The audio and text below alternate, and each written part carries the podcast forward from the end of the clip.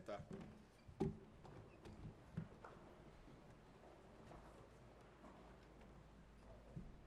Irmãos, vamos abrir a palavra do Senhor juntos nessa noite, na primeira epístola de João, capítulo 2, versículos 1 a 6. 1 João, capítulo 2, os versículos 1 a 6.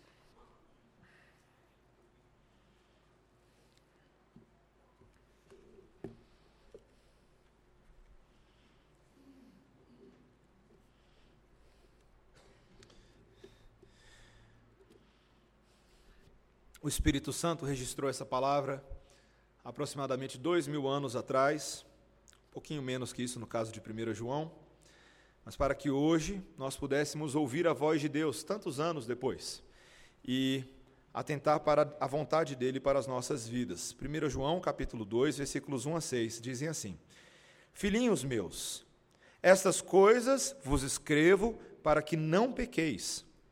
Se todavia alguém pecar, temos advogado junto ao Pai, Jesus Cristo, o justo.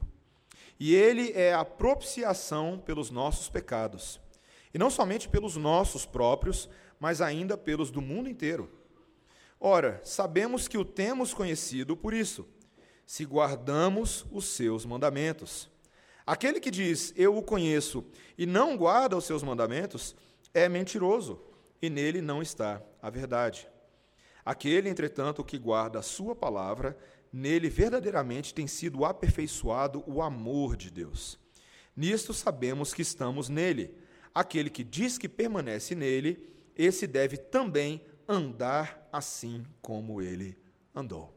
Essa é a palavra do Senhor. Vamos orar.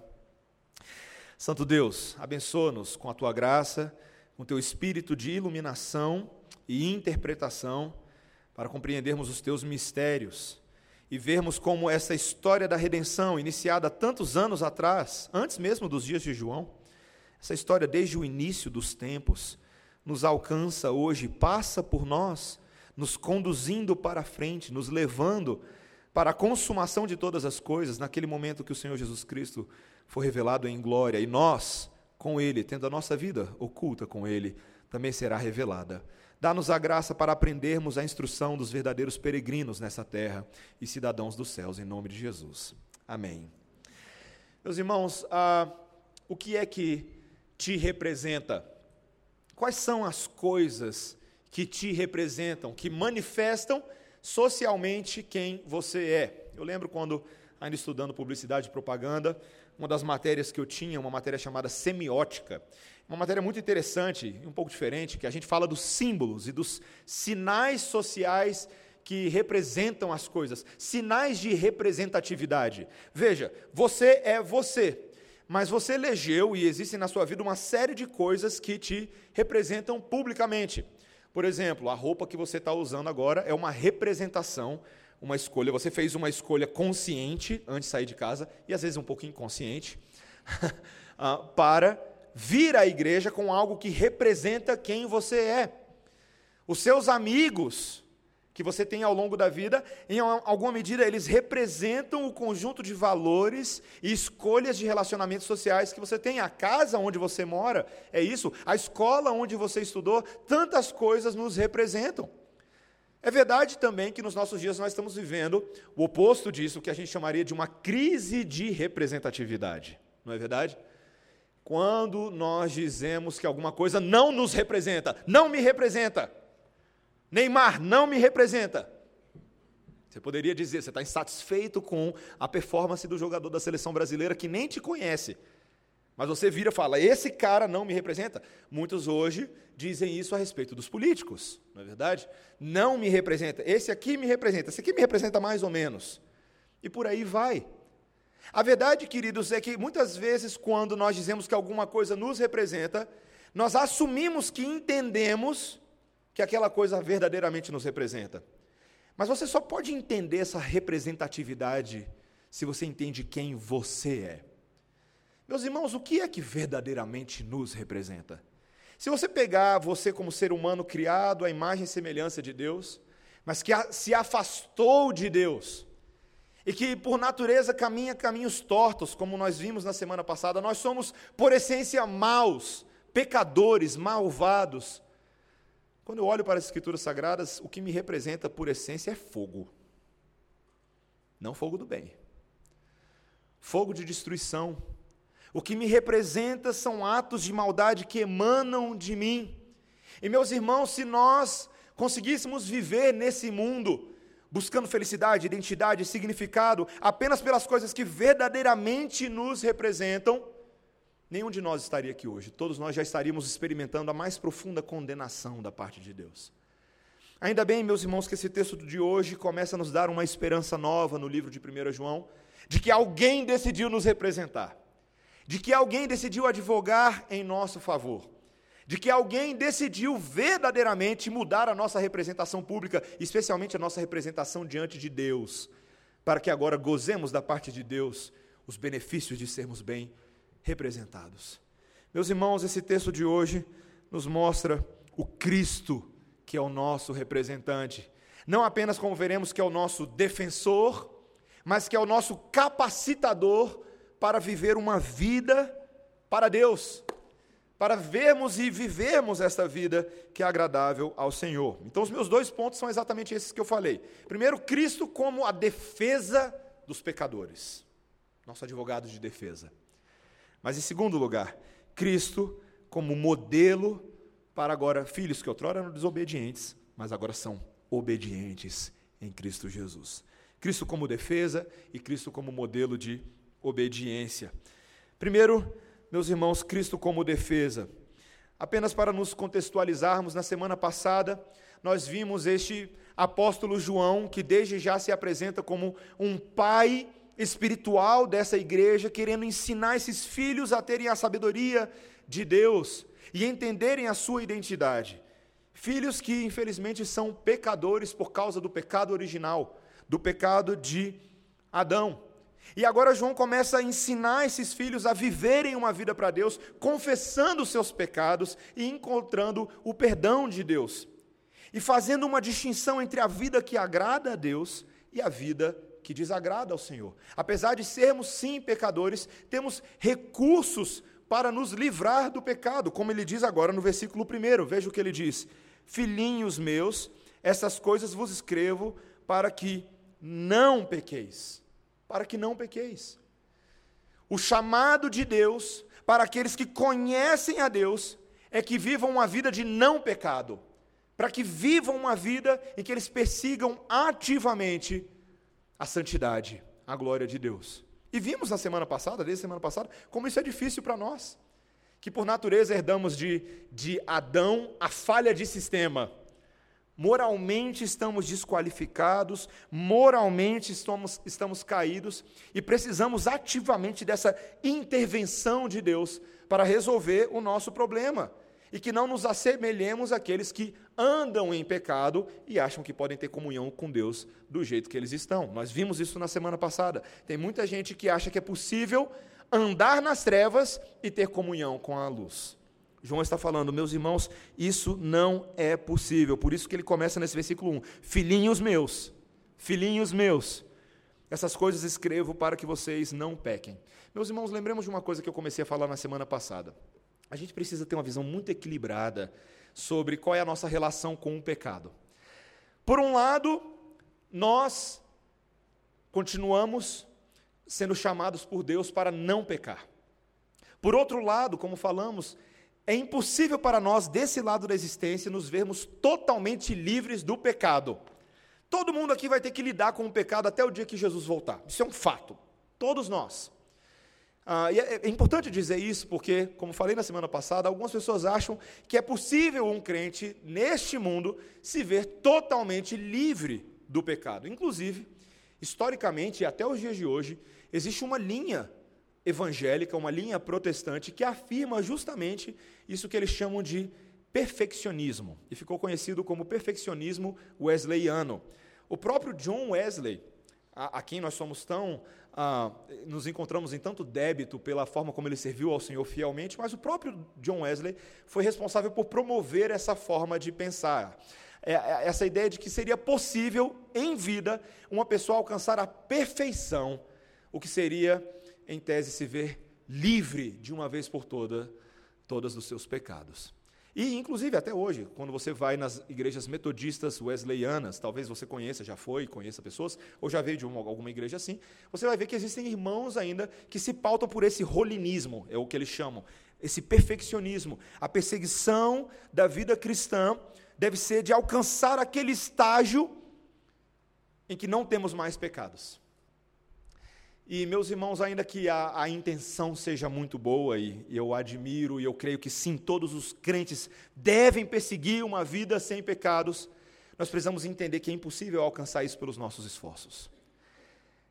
Não, não basta somente confessar os seus pecados para se ver livre dos pecados.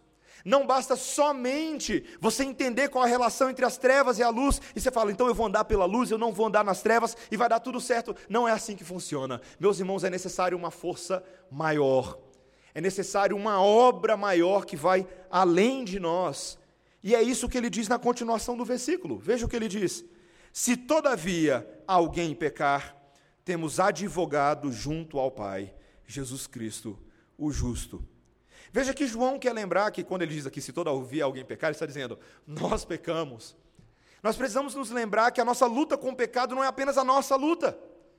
Precisamos de uma força maior, precisamos de um intercessor, de alguém que possa intervir na nossa situação. Meus irmãos, a luta contra o pecado, ela não é fácil, porque quanto mais, quanto mais eu e você nos aproximamos de Deus, e esse é o chamado, Deus está nos aproximando e mais vemos a glória da santidade dele, sabe o que, que acontece com a gente? Mais nós vemos quão grandes trevas ainda habitam dentro de nós. É uma luta difícil, e, e, é muito difícil você se aproximar quando há um, um foco de luz muito forte, né? é muito difícil você se aproximar dele sem ser afetado por aquilo. Você já experimentou ficar olhando para o sol em pleno dia? O que vai acontecer com o seu olho? Defumar, né? É muito difícil fazer isso. Nós precisamos de algum tipo de, de filtro, de elemento de aproximação que me permita me aproximar do sol sem me queimar. E meus irmãos, esse é o entendimento que nós deveríamos ter da nossa santificação. Aproximar-se de Deus não é uma coisa que pode ser feita somente nos nossos méritos, porque infelizmente nós somos pecadores, nós precisamos de um advogado advogado. Eu sei que os, os juristas aqui vão ficar felizes com esse papo agora. Um advogado, a, a palavra justamente que ele usa aqui para advogado junto ao Pai é o termo paracletos. Talvez você já tenha ouvido esse termo antes no grego. No livro de João, no Evangelho de João, esse é o termo que é utilizado para descrever, por exemplo, lá o Espírito Santo de Deus. Aquele ajudador, o auxiliador que vem ao nosso lado para nos ajudar na nossa vida cristã. Mas aqui essa palavra agora está sendo atribuída a Jesus, o justo. A imagem, o termo é um termo de conotação altamente legal, jurídica. A ideia de que nós precisamos de um comentarista coloca aqui muito bem de um aliado na corte. Ele diz o seguinte: a imagem é de uma corte real na qual um suplicante precisa de alguém maior que ele, alguém que tem acesso aos ouvidos do rei para defender a sua causa. Eu não sei o quanto você está familiarizado com ah, os elementos jurídicos desse primeiro século aqui, mas é bem interessante que as cortes eram um pouco diferentes das nossas. Né? Quando alguém tinha uma causa, ele, ele ia para essas cortes públicas, onde haviam ali juízes públicos, e as pessoas literalmente faziam uma fila, muitas vezes esses juízes poderia ser um governante, poderia ser um rei, e ele designava um tempo da sua agenda, em alguns momentos da semana, para ouvir aquelas pessoas, as suas causas, considerá-las e assim demonstrar um espírito ah, generoso, um espírito democrático, permitindo ao povo ah, colocar as suas questões. E, meus irmãos, assim, para muitos, eles faziam esse ato formal, mas era uma causa perdida, porque você chegava ali, né, falando seus problemas de família, tal pessoa roubou minha vaca, ah, tal pessoa pisou no meu calo, e o rei olha para aquela situação e fala assim: tá, dê para ele algumas alfarrobas aí, para ver se resolve essa situação. Mas não eram, não eram questões que resolviam, porque afinal de contas a discrepância era muito grande entre o pedinte, o suplicante, e a posição do rei. qual é a, qual é a moral, qual é a autoridade que o suplicante tem para inclinar o coração de um governante a seu favor. Talvez você poderia tentar fazer alguma coisa diferente para chamar a atenção dele, né? começar a dançar no seu lugar, né? falar com a voz assim bem embargada, chorar, mas nada garante que ele te ouviria, a menos que você conhecesse alguém dentro da corte que fizesse o processo de QI, sabe o que é? Quem indica? Aquela pessoa que pudesse num outro momento, falar com o rei a seu respeito, trazer a sua causa. Meus irmãos, essa é a figura de um advogado. Alguém que tem moral junto ao rei. Alguém que pode interferir em seu favor. E, meus irmãos, o texto deixa bem claro que quando se trata da relação entre pecadores e um Deus santo, nós precisamos de um justo em nosso favor. Cristo aqui é chamado de o justo. Veja que ah, Cristo tem muitos títulos na Bíblia, ele não é chamado aqui de, por exemplo, o misericordioso, mas o justo. Porque só pode estar na presença de um Deus santo aquele que é justo e santo como Deus. Meus irmãos, a história do Senhor Jesus Cristo, Deus verdadeiro, é de um homem que foi justo, sem pecado em todas as suas ações, que nunca fez nada de errado para desmerecê-lo perante a santidade do próprio Deus. E assim ele pode se apresentar diante de Deus sem medo, sem medo de ser consumido pela ira de Deus, sem medo de ser rejeitado pelo próprio Deus. E o Senhor Jesus Cristo, meus irmãos, é um advogado voluntário em nossa causa. Ele é um sacerdote que voluntariamente se coloca diante do rei em nosso favor. Paulo chama, por exemplo, Cristo, em 1 Timóteo 2,5, de mediador. É essa é a palavra, o mediador. Hebreus 8:1 chama ele de sumo sacerdote, aquele que vai em nosso favor, e o texto diz agora no versículo 2, veja, diz que Cristo é a propiciação pelos nossos pecados. Preciso fazer uma pausa aqui sobre a palavra propiciação. Quantas vezes você usa essa palavra no dia a dia? Ah, propiciação isso, propiciação aquilo. Você não vê essa palavra no Chaves, por exemplo, né? A gente não usa muito essa palavra, né? A palavra propiciação. A maioria das traduções modernas, e se você for ver, é possível que na sua Bíblia não esteja aparecendo a palavra propiciação, mas a palavra expiação. Talvez algumas traduções tenham essa, essa tradução. Mas, meus irmãos, essa palavra ilasmos é uma palavra muito importante nas Escrituras. Hoje nós lemos um texto de Levítico que conta como funcionava esse processo no Antigo Testamento, dentro do Israel cerimonial, quando Deus estabeleceu uma rotina de sacrifícios que acontecia perante o propiciatório, o local ali dos sacrifícios dentro do tabernáculo, do espaço santo do tabernáculo. Deus ali se manifestava não para todo o povo, mas apenas para aquele sacerdote que estava autorizado para entrar do jeito certo. E você viu o grau de detalhamento desse ato, não é verdade? Ah, eu, eu, leio textos como Levíticos, meus irmãos, e, e fico, fico morrendo de medo, porque eu fico imaginando o sacerdote realizando todos aqueles atos e tentando não fazer nada errado.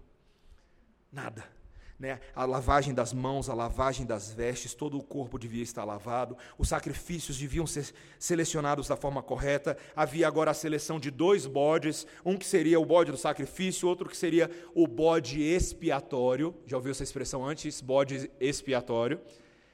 E, e, é muito interessante tudo o que acontece ali, porque agora o sacerdote vai oferecer sacrifícios em favor de si mesmo e em favor do povo sacrifícios que envolvem sangue e cheiro de sangue e morte de animais.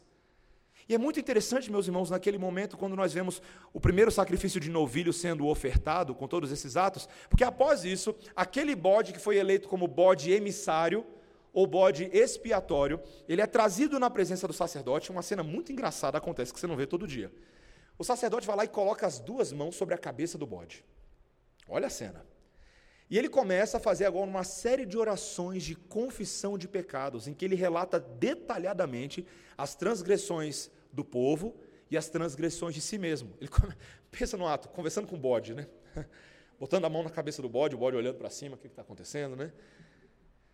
E depois, meus irmãos, o que é tão interessante é que aquele bode agora, nessa, nessa espécie de transferência simbólica de pecados, uma pessoa recebe a responsabilidade de levar aquele bode para um deserto isolado e soltar o bode lá. O bode vai andar solitário, errante, vagando por aí com os pecados das pessoas. E a cena é tão interessante porque após fazer isso, o, o sacerdote deveria se lavar novamente. E a pessoa que levou o bode no deserto também deveria se lavar, porque os pecados agora estavam sendo simbolicamente entregues naquele bode. Meus irmãos, Deus, para resolver o pecado do homem, ele não pode simplesmente fingir que o pecado não existe. Ele precisa dar vazão ao pecado, precisa haver uma, uma válvula de escape. E é isso que era chamado no Antigo Testamento e no Novo de expiação. Expiação pelos pecados do povo é você dar uma válvula de escape, você resolver aquele problema. Alguém precisa levar esse fardo, essa carga. No Novo Testamento, a figura do Senhor Jesus Cristo é justamente aquele que fez expiação pelos nossos pecados. Ele levou o nosso fardo e ele levou a nossa carga. O nosso pecado foi lançado sobre ele e assim nós temos o perdão de Deus. Isso traz grande alívio para nós, não é verdade? Mas veja que o texto não está falando de expiação, ele está falando de propiciação. Tem muita gente que acha por aí, inclusive comentaristas estudiosos, que dizem que expiação e propiciação, no final das contas, são a mesma coisa, mas não são. Propiciação, meus irmãos, ainda que seja parecido com expiação, ele leva o elemento da ira de Deus. Fazer propiciação por algo não é só expiar pecados, mas é lidar com a ira justa de Deus por causa dos pecados. Deus não está somente lidando com pecadores, Ele está irado com pecadores. Você consegue imaginar Deus irado? As pessoas não, as pessoas não têm muito hábito de pensar na ira de Deus, a ira justa do Senhor. Como Paulo fala em Romanos 5, de que Deus está em guerra com aqueles que não reconhecem seu senhorio. Ou como Paulo diz em Romanos 1,18, que a ira de Deus se revela do céu contra toda impiedade e perversão dos homens, que detêm a verdade pela injustiça. Meus irmãos, aquelas pessoas que hoje não estão em Deus para adoração, estão contra Deus e, portanto, debaixo da ira do Senhor. Portanto, a propiciação é o elemento que faz o apaziguamento da ira. Não é só desviar o pecado, mas é desviar a cólera de Deus sobre o pecador. É tão interessante que no, no Antigo Testamento nós temos várias imagens que preparam essa doutrina para que a gente entenda melhor. Uma dessas imagens que nós temos lá em Êxodo capítulo 34 é quando Deus estava profundamente irado com o seu povo pela distorção dos atos cerimoniais pela adoração torta, pela adoração feita de qualquer maneira, coisa que levou Deus a punir o seu próprio povo. Deus está virado. Inclusive, vários do povo de Deus caíram no deserto por causa dessa ira. E Moisés, o líder do povo de Deus, ele vem até o Senhor e tem uma conversa com Deus, uma conversa para buscar apaziguar a ira de Deus, no qual ele intercede como um mediador diante de Deus, pedindo: Senhor, tenha misericórdia do teu povo. Esse povo que o Senhor tirou do Egito, mas que está fazendo besteira agora, tenha misericórdia deles. E é interessante que por causa da vida e da intercessão de Moisés, Deus suspendeu a sua ira. Deus, o texto diz, Deus se arrependeu. Não é que Deus ah, era homem para fazer coisa errada, não é isso. Esse se arrepender é Deus suspendeu a sua ira que estava sendo derramada sobre o povo. Meus irmãos, Moisés agiu ali como um advogado em favor da causa do povo pedindo um abrandamento da punição, um abrandamento da, da ira de Deus. Eu e você estamos extremamente familiarizados com essa, com essa imagem. Eu tenho um irmão chamado Lucas. Eu amo meu irmão Lucas, mas o Lucas com certeza é mais pecador do que eu. Talvez o Lucas não vá lembrar, mas quando a gente era mais, mais novinho, nós somos novos, mas mais novinhos, crianças, ah, quando havia ali alguma discussão, alguma briga, alguma coisa de errada que a gente fez e que a culpa certamente cairia sobre ele porque ele estava mais errado do que eu. E os nossos pais vinham, por exemplo, a minha mãe ou meu pai, e queriam entender o que estava acontecendo. Eu lembro muito bem de uma dessas cenas. A gente estava no judô lá na academia Julia Adnei, e a gente brigou dentro do carro, enquanto a minha mãe foi lá na Julia Adnei pagar a mensalidade. E a gente brigando dentro do carro. E minha mãe voltou e a gente estava ali trocando tapa um com o outro até que ela chega e todo mundo para. Né? Mas o último que ela viu metendo o dedo no olho foi meu irmão. Meu coração ficou dividido naquele momento, meus irmãos. Por um lado, eu queria dizer, sim, este é o pecador que merece a punição. a culpa é dele. Por outro lado, eu defendi o meu irmão naquele momento. Falei, mãe, não foi bem assim. Eu provoquei ele primeiro. Por favor, não faça sua ira recair somente sobre a cabeça dele, mas sobre nós dois. Nós dois merecemos a ira justa maternal. Meus irmãos, atos para desviar a cólera. Foi isso que o Senhor Jesus Cristo fez por nós. Só que ele fez de uma maneira inconcebível a nossa cabeça pecadora, porque muitas vezes a gente a gente faz isso porque a gente acha que tem algum nível de justiça. Mas o Senhor Jesus Cristo fez isso por pessoas que não mereciam o favor de Deus. Absolutamente. Ele se colocou como justo em favor de injustos perante o tribunal de Deus. A obra do Senhor Jesus Cristo consiste justamente nisso, meus irmãos. Ele levou o mérito dele para nos dar vida, enquanto ele levou plena punição em nosso favor. Meus irmãos, a palavra de Deus nos diz que para que eu e você pudéssemos estar aqui hoje, usufruindo da bênção de Deus, a cólera do Senhor tinha que cair sobre um bode. No caso aqui, um cordeiro. Cordeiro Santo de Deus que tira o pecado do mundo. Ele levou sobre si a nossa dor. Isaías descreve em Isaías 53 que Deus, agora o Pai, fez o filho enfermar e moer debaixo da cólera da sua ira, e que isso era necessário. E meus irmãos, me permitam dizer que, dentro do estudo teológico, essa é uma das doutrinas que mais causa incômodo nos estudiosos e teólogos ao longo da história. A doutrina da propiciação e desse sacrifício substitutivo. Sabe por que, que eles ficam muito incomodados? Porque é muito estranho dizer que o Pai, Deus Santo, ficou absolutamente irado com o seu filho naquele momento. Já parou para pensar nisso? A impressão de que muitos têm é que Deus, o Pai, está agora contra o Filho e que eles estão. O Pai está muito irado, ele é o Deus irado do Antigo Testamento, mas o Filho é o Filho bonzinho e o Filho vai tentar apaziguar a ira do Pai, como se Deus estivesse em conflito consigo mesmo. E que o pai estivesse, inclusive, como um teólogo liberal diz, que o pai estivesse infligindo um, um abuso paternal cósmico, chamando Deus, o pai, de abusador. Mas, meus irmãos, não é isso que aconteceu. Porque o filho não estava contra o pai, o filho estava em concordância com o pai. Todos os atos propiciatórios de Jesus em nosso favor foram feitos de forma voluntária. O filho quis fazer isso. Ele entendia a necessidade, desde a eternidade, de haver um sacrifício satisfatório, que satisfizesse a ira de Deus, e portanto ele voluntariamente veio a esse mundo. E como o Salmo 78, 38 nos lembra deste caráter de Deus, mas Deus, sendo compassivo, perdoou a sua iniquidade e não destruiu o povo. Antes, muitas vezes desviou deles a sua cólera e não acendeu todo o seu furor. É isso que ele havia feito no passado. Mas que agora em Cristo Jesus, o autor de Hebreus diz, Hebreus 10, 7, que diz, Cristo disse: Eis-me aqui, no rol do livro está escrito de mim, para fazer, ó Deus, a tua vontade e a vontade que o filho registrou muito bem era tomar o cálice da ira divina. Tomar do cálice da ira divina. Meus irmãos, para que eu e você estivéssemos aqui hoje, era necessário que o nosso irmão mais velho levasse essa ira sobre si. E agora ele satisfez e conquistou para nós uma nova justiça. Meus irmãos, nós estaríamos aqui nesta noite de forma completamente temerosa e assustada se o Senhor Jesus Cristo não tivesse feito isso. Nós não teríamos certeza do status que nós temos com Deus agora. Qual é o status que você. Pense só comigo. Nesse momento, qual é o seu status com Deus?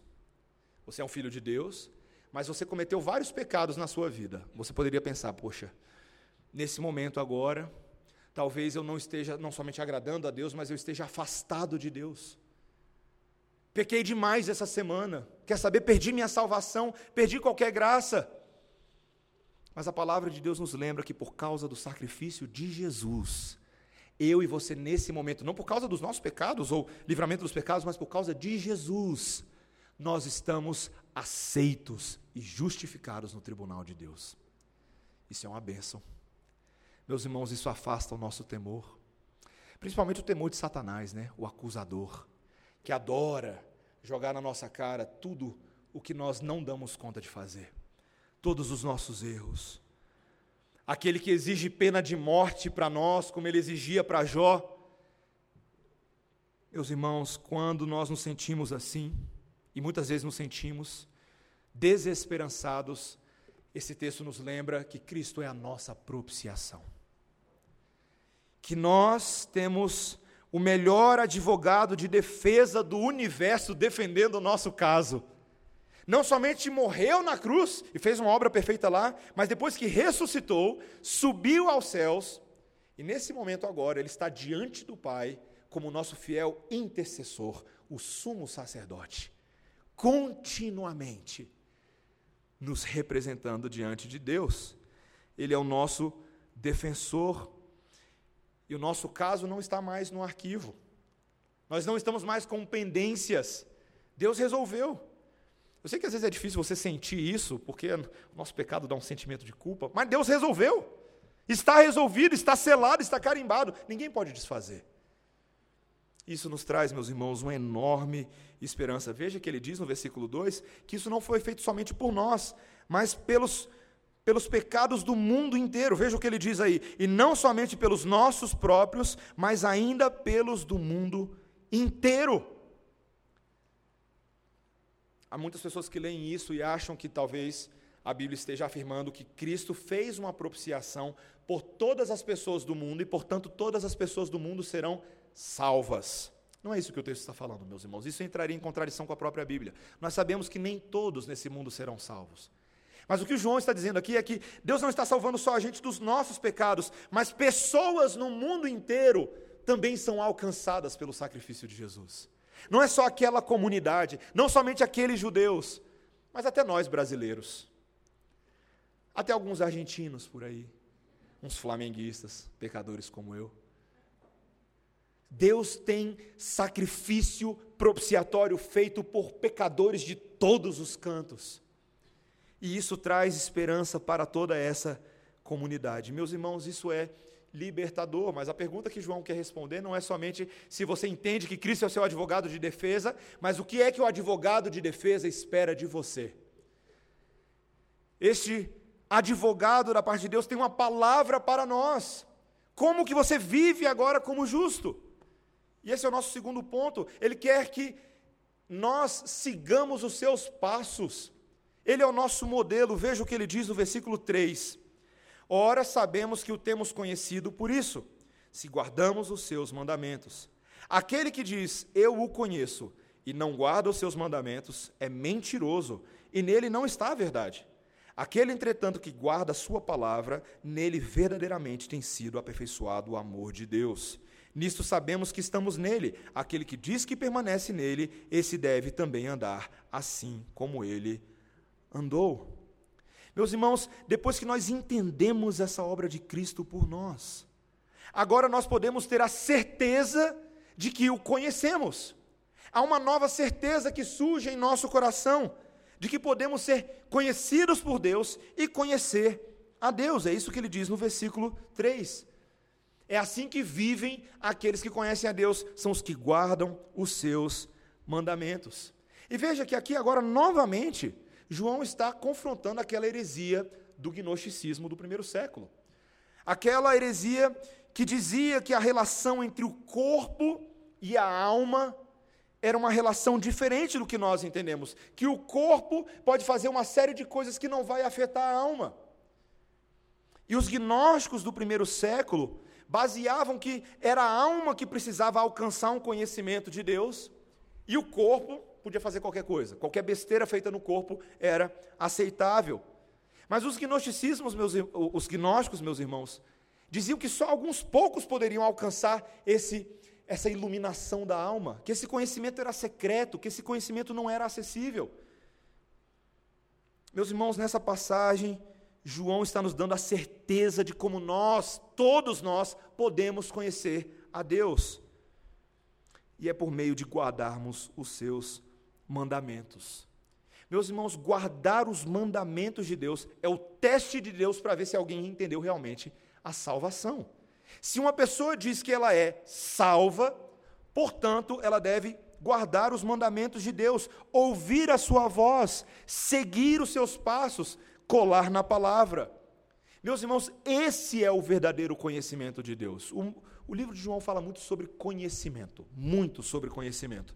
Esse é um tema que aparece na carta de várias maneiras. O verbo saber, esse verbo ginosco, ele ocorre 25 vezes nessa, nessa primeira epístola de João. E existe um outro verbo chamado oida, que também é traduzido como saber, aparece 15 vezes. É um dos verbos que mais aparece nessa carta.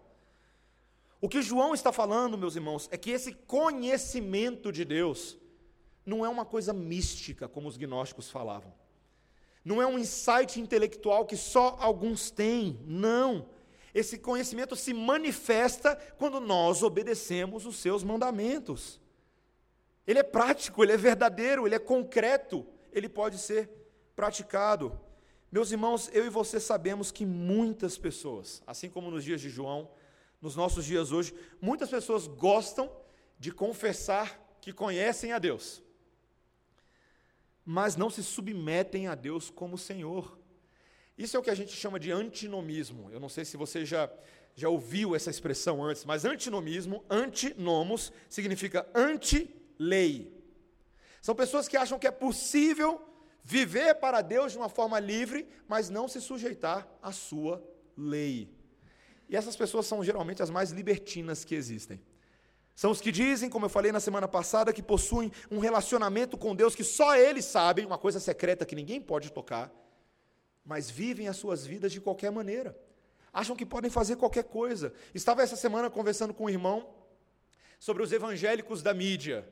E, e, e a, a, conversa justamente surgiu justamente porque agora teve um rapper nos Estados Unidos chamado Kanye West que afirmou que agora ele é um cristão e gravou um álbum cristão. E isso suscitou uma boa discussão. A discussão de pessoas que viviam uma vida completamente torta e passam depois de alguns anos, passam depois de alguns anos afirmando que agora eles são crentes. E é muito interessante isso, porque nós não sabemos muito bem quando, como reagir quando essas notícias vêm na mídia. Né? Eu lembro quando o cantor latino, em 2012, falou isso. Falou, agora eu sou um cristão. Recentemente, o Wesley Safadão foi batizado na Igreja Batista da Lagoinha. Agora eu sou um cristão. Mas o que eles querem dizer com isso? Esses e outros. O que significa ser um cristão? Que experiência é essa? Meus irmãos, o verdadeiro cristianismo só pode ser atestado se aquele que diz ser cristão guarda os mandamentos de Deus. Veja, muitos deles dizem: você não pode questionar se eu sou crente, só eu sei dessa experiência. Mas uma coisa eu posso conhecer: os frutos o que vem depois. E para eu saber se uma pessoa realmente é crente, eu não posso só contar com o testemunho dela. Eu preciso observar. Tem que passar um pouquinho de tempo, tem que ver se a coisa vinga. Infelizmente, no caso de muitos desses, infelizmente, não vinga. Não vinga nem para início de conversa. É muito mais um ato místico, um ato externo, mas que não corresponde a uma transformação de vida meus irmãos, pessoas que pensam dessa forma estão se enganando. É o que o versículo 4 diz. Veja comigo o versículo 4. Aquele que diz, Eu o conheço, e não guarda os seus mandamentos, é mentiroso, e nele não está a verdade. Meus irmãos, isso é tão sério, tão sério. Não serve só para os outros lá de fora, mas serve para nós pensarmos aqui entre nós. Alguns crentes muitas vezes falam assim: alguns que afirmam ser crentes, falam assim: olha, eu sou crente, mas eu não, eu não consigo servir a Deus, eu não consigo obedecer os seus mandamentos. E eu, como pastor, muitas vezes tenho que fazer uma investigação: o que, que a pessoa quer dizer com isso? Porque tem duas possibilidades. Ou a pessoa diz que ela está tentando viver e está tendo dificuldade, ou ela diz que ela não quer seguir os mandamentos de Deus. Essa é uma boa forma de você diferenciar quem é e quem não é crente. Entendeu? Vou explicar de novo. A pessoa que é crente, ela deseja seguir os mandamentos de Deus e quer servir a Deus, ainda que tenha dificuldades. Mas o não crente não está nem aí para os mandamentos de Deus. Ele quer um cristianismo livre, leve e solto. Ele quer uma porta tão larga quanto uma avenida de carnaval para ir para o céu. Mas ele não quer o caminho estreito.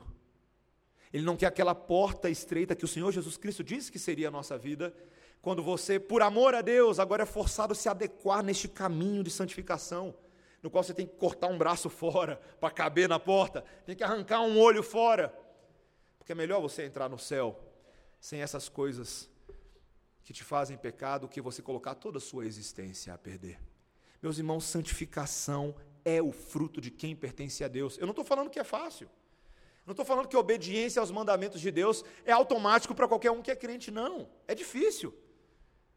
Mas o Senhor muda a disposição do nosso coração e nos leva a tentar a viver para Deus. Meus irmãos, o crente de verdade está aí no versículo 5. Veja o versículo 5. Aquele, entretanto, que guarda a sua palavra, nele verdadeiramente tem sido aperfeiçoado o amor de Deus. Veja, meus irmãos, que aqueles, o que o texto está falando é que aqueles que são transformados por Deus e que se esforçam para guardar a palavra de Deus, experimentam a bênção de Deus. Eles são aperfeiçoados no amor. Aperfeiçoados no amor. O livro de João vai começar agora a mostrar o amor. Aqui começou o amor. E para João, meus irmãos, amor não é meramente sentimento. Não é que agora que eu estou obedecendo a lei de Deus, eu me, sinto uma, eu me sinto como uma pessoa mais romântica, mais sentimental. Não é isso. Este amor aqui é verdadeiramente amar os propósitos de Deus e se adequar a Deus em tudo. É o amor que transforma as nossas vidas, é o amor que transforma os nossos relacionamentos. Meus irmãos, aquele que obedece a Deus é transformado por Deus. Essa é uma relação tão interessante, né? Eu não estou falando aqui de salvação por obras, tá? Não compreenda errado. Nós estamos dizendo, Deus te salvou, você obedece, Deus te abençoa. É assim que funciona. Esse é o pacto de Deus, essa é a aliança de Deus. A obediência traz frutos positivos, como por exemplo ser aperfeiçoado no amor de Deus. João vai mostrar ao longo dessa carta que o amor é o que me leva a adorar a Deus com coração desimpedido. O amor é o que me leva a amar os meus irmãos de forma desimpedida. E o amor é a convocação de Deus a imitá-lo. É assim que o texto fecha. Veja o versículo 6, o nosso último versículo. Aquele que diz que permanece nele, esse deve também andar assim como ele andou. Meus irmãos, é mais do que apenas obedecer à lei, é ser como Jesus. Aquele que diz que ama a Deus e guarda os seus mandamentos, deve andar como Jesus andou. Essa é a barra, essa é a convocação. Nós estamos sendo chamados para isso, meus irmãos. É, essa frase ela traz toda a pessoalidade desse relacionamento. Deus não está falando, eu quero apenas que vocês obedeçam uma série de regras frias e mecânicas apenas para o seu bem-estar. Não. Ele está falando, imitem aquele que andou antes de vocês. Como é que o Senhor Jesus Cristo andou? Você conhece como ele andou? Você ama a Deus o suficiente para dizer que você sabe como Jesus andou? Como ele andou? O Senhor Jesus Cristo realizou uma série de obras maravilhosas de santificação e redenção desse mundo. Obviamente, eu e você não podemos imitar Jesus em todas as suas obras. Há coisas que só ele tinha como fazer. Por exemplo, só o Senhor Jesus Cristo podia morrer numa cruz para te livrar do pecado. Você não pode fazer isso por outras pessoas. Você não pode livrar as pessoas do pecado quando você decide morrer por elas. Você não pode fazer isso. Somente o Senhor Jesus Cristo é Deus e realizou alguns milagres que só Deus pode fazer. Alguns milagres você não pode fazer. Você não pode, por mais que você queira, por força da sua vontade, pegar o seu cajado ou seu guarda-chuva e abrir o Lago Paranoá. Tá? É, não vai acontecer, não é assim. Existem milagres e obras que são privativas de Deus, mas existem uma série de outras coisas que nós aprendemos e podem ser imitadas. Eu adoro, meus irmãos. Eu estou lendo um livro agora do pastor Tim Keller, Timothy Keller, chamado Encontros com Jesus. Que livro delicioso. E ele mostra as várias interações do Senhor Jesus Cristo com pessoas diferentes, mostrando como nós podemos imitar o Mestre. A maneira como ele conversou com a mulher samaritana em João 4, a maneira como ele conversou com Nicodemos em João 3, a maneira como ele vira para os seus discípulos e diz: Deixai vir a mim os pequeninos, porque dos tais é o reino dos céus. A maneira não somente como o Senhor Jesus Cristo curou corpos, mas curou almas. Meus irmãos, o Senhor Jesus Cristo deve ser imitado. Eu lembro que uma vez, lá no seminário, o professor virou para a turma e falou assim: Vocês são bons estudantes do mestre? E quando você ouve essa pergunta, você pensa: Bom, estudantes do mestre? Sim, nós gostamos de ouvir sobre Jesus, gostamos de falar, Mas ele disse assim: talvez vocês não estejam entendendo o que eu quero dizer. Estudante é quem estuda. Estudante é quem se programa metodologicamente para sistematizar o conhecimento. É quem abre a Bíblia com lápis na mão. É quem olha para os padrões do Senhor Jesus Cristo e fala: Eu vou aprender como ele fez. E eu vou imitá-lo exatamente. Eu vou representá-lo bem. Meus irmãos, como falamos num sermão em 1 Coríntios 11, imitação é uma arte. E não vem de graça, mas deve ser esforçada. Nesse momento, minha cara pequena Melissa, dois anos e quatro meses, se tornou uma imitadora. Ela está na fase de imitação. Meus irmãos, ela imita de tudo. O bom e o ruim. Especialmente o ruim que eu faço. Tem vários níveis de ruim, eu preciso admitir. Um dos ruins, eu preciso confessar um pecado terrível diante da igreja, já confessei ontem e vou confessar hoje. Vou me arrepender disso, meus irmãos. Eu gosto de dançar quando eu estou sozinho. Pronto, falei. Eu gosto, meus irmãos. Minha esposa sabe, carrego esse pecado comigo. Nosso casamento amarga esse pecado há 11 anos e meio. Eu sou um homem que gosta de música e gosta de dançar. E faço aquelas danças escalafobéticas envergonhadoras, né, que eu faço sozinho, gosto de fazer para provocar a Débora, faço lá em casa. Esses dias eu estava dançando num momento que eu achava que eu estava sozinho. Mas eu não vi, e a Melissa está fazendo isso agora. Ela entra sorrateiramente, fica na porta do quarto, gosta de dar susto na gente, coisa assim. Ela estava lá, ela ficou ali na porta, brincando com os brincos da Débora que ficam em cima do criado mudo. E eu estava dançando no quarto, lá ouvindo meu fone, fazendo minhas coisas. Quando eu chego na sala, estava passando o desenho da Melissa, e eu vejo que a Melissa está dançando na frente do desenho. Eu olhei para o desenho e falei, ué, mas não está tendo dança nesse desenho. E quando eu atentei para a dança, eram os meus movimentos, irmãos. Eram os meus movimentos. Eu falei, para começar que eu fiquei com inveja. Porque alguns dos movimentos ela estava realizando melhor do que eu mesmo. Mas eu fiquei pensando assim, ô oh, pecadora, quem te ensinou a pecar? Porque ela imita aquilo que ela observa o papai fazendo. E isso me torna muito autoconsciente de que tipo de padrão de imitação estou fornecendo para minha filha. Mas ao mesmo tempo, meus irmãos, me ensina que minha filha não está errada em imitar o seu pai, porque o seu pai sempre, sempre deveria ensiná-la a imitar coisas boas, independente se é uma dança em casa, mas especialmente aquelas questões espirituais e morais do dia a dia. Meus irmãos, é motivo de tremenda alegria para mim e para Débora nesse momento que a Melissa está aprendendo a imitar as coisas boas também. Quando ela levanta a mão e fala, papai, papai, papai, Melissa vai orar agora. E antes da refeição, essa menina de dois e quatro fecha os olhos e ela começa. E a gente consegue reconhecer algumas palavras, mas a gente consegue dizer que ela fala papai, mamãe, Melissa e o bebê na barriga da mamãe. E me alegra, meus irmãos, que eu falo assim, gente, que coisa boa. Ela está imitando do jeito que é para ser imitada. Meus irmãos, se tem algo que produz profunda alegria no coração do nosso Pai Celestial é quando nós imitamos o seu Filho amado. Eu duvido que tenha coisas nesse mundo que alegrem mais o coração de Deus, quando Ele olha para nós e vê que os seus filhos andam na verdade, imitando o Filho da verdade. Isso produz tremenda alegria, meus irmãos. Qualquer pai fica orgulhoso, mas o Pai Celestial sabe que a glória dele está se manifestando por nosso meio, quando eu e você somos estudantes criteriosos do Mestre. Meus irmãos, pare para pensar na ironia e na alegre conclusão que isso nos traz. Cristo é o nosso representante diante de Deus para a salvação, mas eu e você podemos ser representantes de Cristo diante deste mundo. Que sábia ironia de Deus!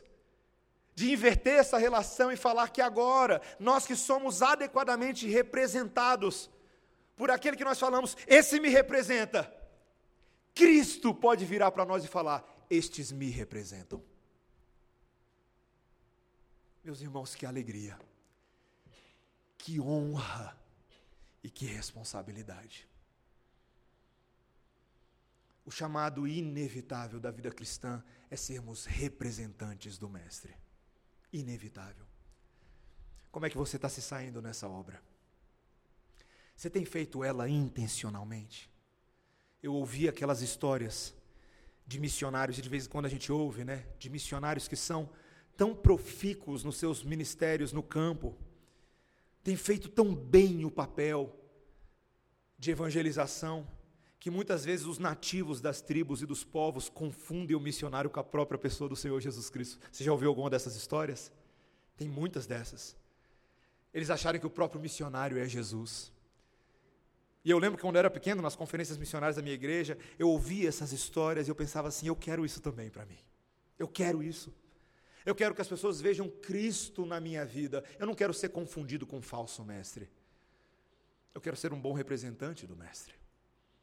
Meus irmãos, que o Senhor nos ajude a sermos esses representantes. Você tem duas perguntas para responder nessa noite. A primeira é: quem te representa? Quem te representa? É o filho da propiciação? Ou simplesmente as suas escolhas sociais? E a segunda pergunta é: a quem você representa? A quem você representa? Que o Senhor Jesus nos ensine a responder em vida de santificação e de alegria a essas duas perguntas.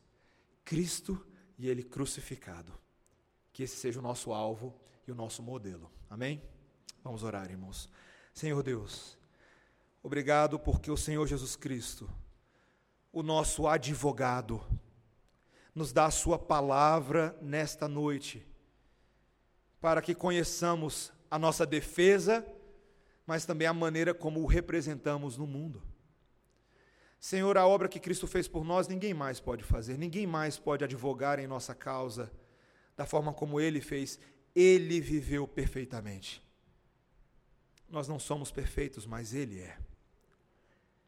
E ele morreu para que nós, imperfeitos, tivéssemos agora vida nele e fôssemos aceitos no tribunal de Deus e pudéssemos andar desimpedidamente.